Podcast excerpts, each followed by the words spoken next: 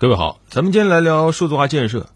呃，在疫情防控期间呢，我们知道这个核酸检测系统啊是非常重要的。但是我们也看到，它在运行过程中，有些城市呢运行的还不错，比较顺利；有些城市呢就曾经遭遇过像核酸系统崩溃啊等等。呃，这其实反映的是目前我国不少城市推行的这个数字化建设啊，呃，遇到了一些挑战。啊，我们以核酸系统为例。其实核酸系统如果仅仅从软件的角度来看，它不是很复杂的这个软件啊，它的数据方面不复杂，挑战也不是很大。一般来说，也就是每秒几百次并发就行了。这个放在 IT 系统里很普通啊。一般来说，像什么银行系统啊、电商系统啊，应对这种挑战那都是轻而易举。所以，单从技术上来讲，核酸检测系统它其实平常啊压力不大。但是呢，我们刚才说平常，那有时候它就能出问题啊。你像前段时间成都。就遇到了核酸系统崩溃的情况啊！后来发现，当时新旧系统切换，又赶上了成都近代化管理啊，三天要三次核酸检测，那结果就在这个时候，它出问题了啊！所以不少业内人士判断，是不是因为这套系统在非功能性需求没有充分验收的情情况下就紧急上线了？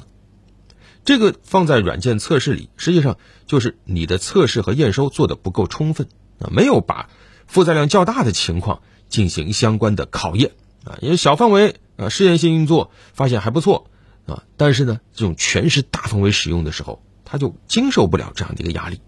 当然，这只是一个个案，但实际上我们可以看到，它在数字化系统建设过程中是比较典型的一个例子啊。因为这两年我们在防控疫情的过程中，你看各种码、健康码、行程码、核酸码等等吧，这实际上都是在推动我们的数字化建设。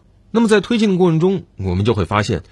其实数字化系统建设，它和传统的工程建设有很大很大的区别啊。为什么呢？首先，你从这个数字系统的交付方面，你就会发现，它的这个甲方啊，能处理的边界是很模糊的啊。软件，你说交给了一个甲方，甲方是不是真的就完全拥有了它呢？很够呛啊！你只是名义上拥有了它，但是这个软件你真的能控制它吗？啊，你自己维护得了它吗？是很难的。基本上就依赖于这个厂家，啊，而且就是谁给你做的，你就依赖于他。你再想换其他的厂家来维护，很难。而传统的工程系统建设，对吧？你交付了就交付了，后期维护什么，我爱找谁找谁，不会存在这种依赖和绑定的情况，不是说换就能换的。再一个呢，呃，在研发的过程中，实际上甲方也不太好管控，啊，当然整个软件系统采购或多或少都有这种情况。往往甲方也好啊，监理也好啊，你能进得了那个系统源代码吗？去了解整个系统它到底发生了什么啊？怎么运作的吗？这很难，这就自然而然带来一个问题：对于软件研发的质量啊，你实际上管理控制起来难度都很大啊。你说我如果仅仅只是这个工程建设，我修个大桥，那它应该具备怎样的能力？那实际上每个环节都非常清楚。哎，你说好的是什么样的一个桥，对吧？说是斜拉桥啊，一个吨、两个吨、几个吨啊，它的结构强度每个环节都很清楚，你也比较好去验收啊，就知道你交付的和当初的设计是不是吻合的。那么软件系统的质量把控呢，你很难做到这一点啊。很多时候，就算交给你了，你能不能去对整个架构设计去进行验收呢？就好比我交给你一座桥，我告诉你这个桥可以通车了。呃，你拿辆车开过去吧，哎，是能开，但是当我有无数车要过去的时候，你还承受不承受得了呢？这实际上就是这个数字化系统的采购和管理方面与生俱来的一种挑战啊！而且这个挑战刚才又说了，它整个项目又有严重的这种依赖性、绑定性！一个厂商做了，你再换其他的厂商去完善它、加强它，都很难啊！你像当年铁路系统的一二三零六。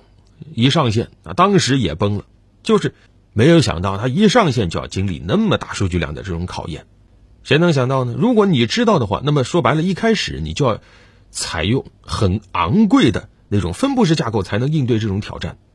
你要留足去租用云服务的这种费用，但是呢，你在采购的时候，别人告诉你，哎呀，用那个太贵了，那给你搞个中心架构，搞十几个机柜，那便宜的多，整套系统也能运转。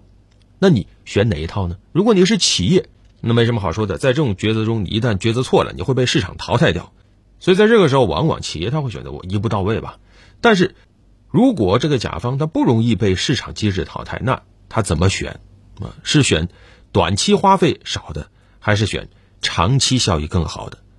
所以在这个过程中也出现了一种现象，就是有一些厂商他去投标相关项目的时候，我宁愿这个钱很便宜，我一期我甚至不要钱啊！他为了什么？为的是我系统进去以后啊，我凭借价格优势中标了以后。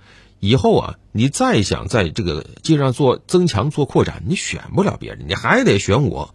呃，你一期工程是的，我没挣到钱，那我二期、三期，我再来挣钱啊。因为这个时候别的厂家已经很难接手了，那这个时候就变成定向采购了。那么这种种问题，实际上对于我们打牢数字化基建的基础，是会带来很多挑战的。遇到这些问题应该怎么办啊？当然有人说，那希望甲方最好是技术专家，但是很难呢啊。其实传统基建项目，甲方也未必都是技术专家呀。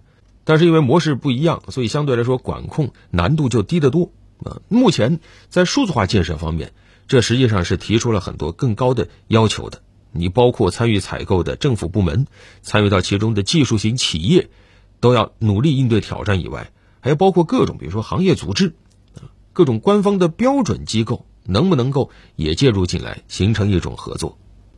目前，我国的数字化建设正在驶入快车道，那么这既是对甲方提出了要赶紧具备相应配套能力的要求，同时也提出了整个软件行业数字化系统研发的可信力需要切实提高，这是整个 IT 行业都需要正面面对的挑战。